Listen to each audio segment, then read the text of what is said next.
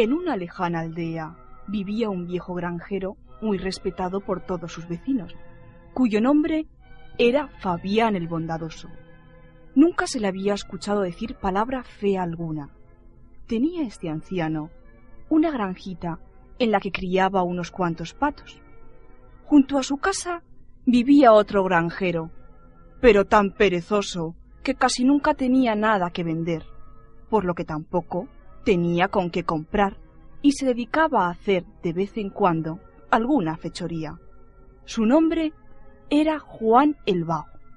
Una noche, Juan el Vago llegó a su casa hambriento y se decía ah, Caramba, qué hambre tengo.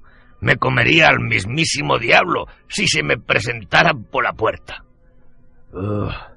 sin embargo, mi vecino Fabián, con ser más viejo que yo, tiene bien repleta su despensa. Ya sé, ya sé lo que voy a hacer. Me acercaré calladito hasta su granja y le robaré uno de esos hermosos y lustrosos patos que él cría. Ni corto, aunque sí perezoso, se acercó a la granja de su vecino y con mucho sigilo y también con mucha vista se apoderó del pato mejor cebado. Eh, caramba, qué pato tan gordito. Debe estar riquísimo asado con unas patatitas. Eh, eh, voy a preparármelo lo mejor que pueda y me lo zamparé. Cenó opíparamente y tras la cena se acostó. A altas horas de la noche sintió una extraña sensación, pero no le di importancia.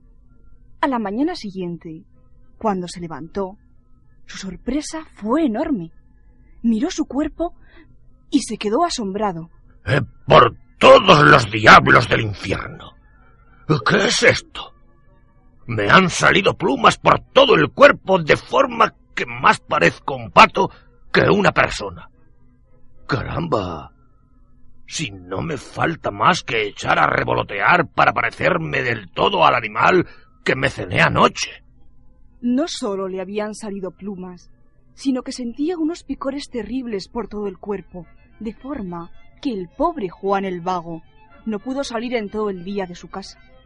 Estaba lleno de vergüenza y no se atrevía a pedir ayuda por miedo a que relacionaran las plumas con el pato robado. Al día siguiente se le presentó en un sueño la figura de un hombrecillo muy viejo que le dijo eh, Juan el Vago, ¿ves lo que te ha pasado por robar? Esos son los frutos de las malas obras. Ahí, ahí tienes tu merecido. Eh, mira, te aseguro que las plumas no caerán de tu cuerpo hasta que confieses tu fechoría al bondadoso Fabián. Eh, le dirás la verdad y en cuanto él te llame ladrón en voz alta para que todo el mundo lo oiga, esas feas plumas, ¿sabes? caerán de tu cuerpo. Eh, no, no hay otro remedio menos vergonzoso yo no puedo dejarme llamar ladrón de esa manera. ¿Qué pensarán de mí? Eh, tú verás lo que haces, pero... pero no hay otro remedio más que el que te he indicado. Pasó un día, y otro, y otro. Al final, viendo que las plumas aumentaban de tamaño y que los picores iban en aumento, se decidió a visitar a Fabián el Bondadoso dueño del pato robado. Llegó hasta su casa y le habló. La verdad es que... es que no sé cómo empezar, querido vecino.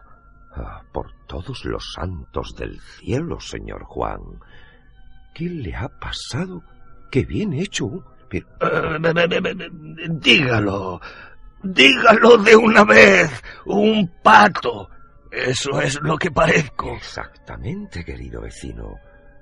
Un pato bien cebado. Mira, mi buen amigo, debo confesarte que forzado por el hambre la otra noche, vine a tu granja cuando tú dormías Y bueno, eh, cogí uno de tus patos. Vamos, que te robé el pato más gordo. Eso es, eso es lo que hice, sí.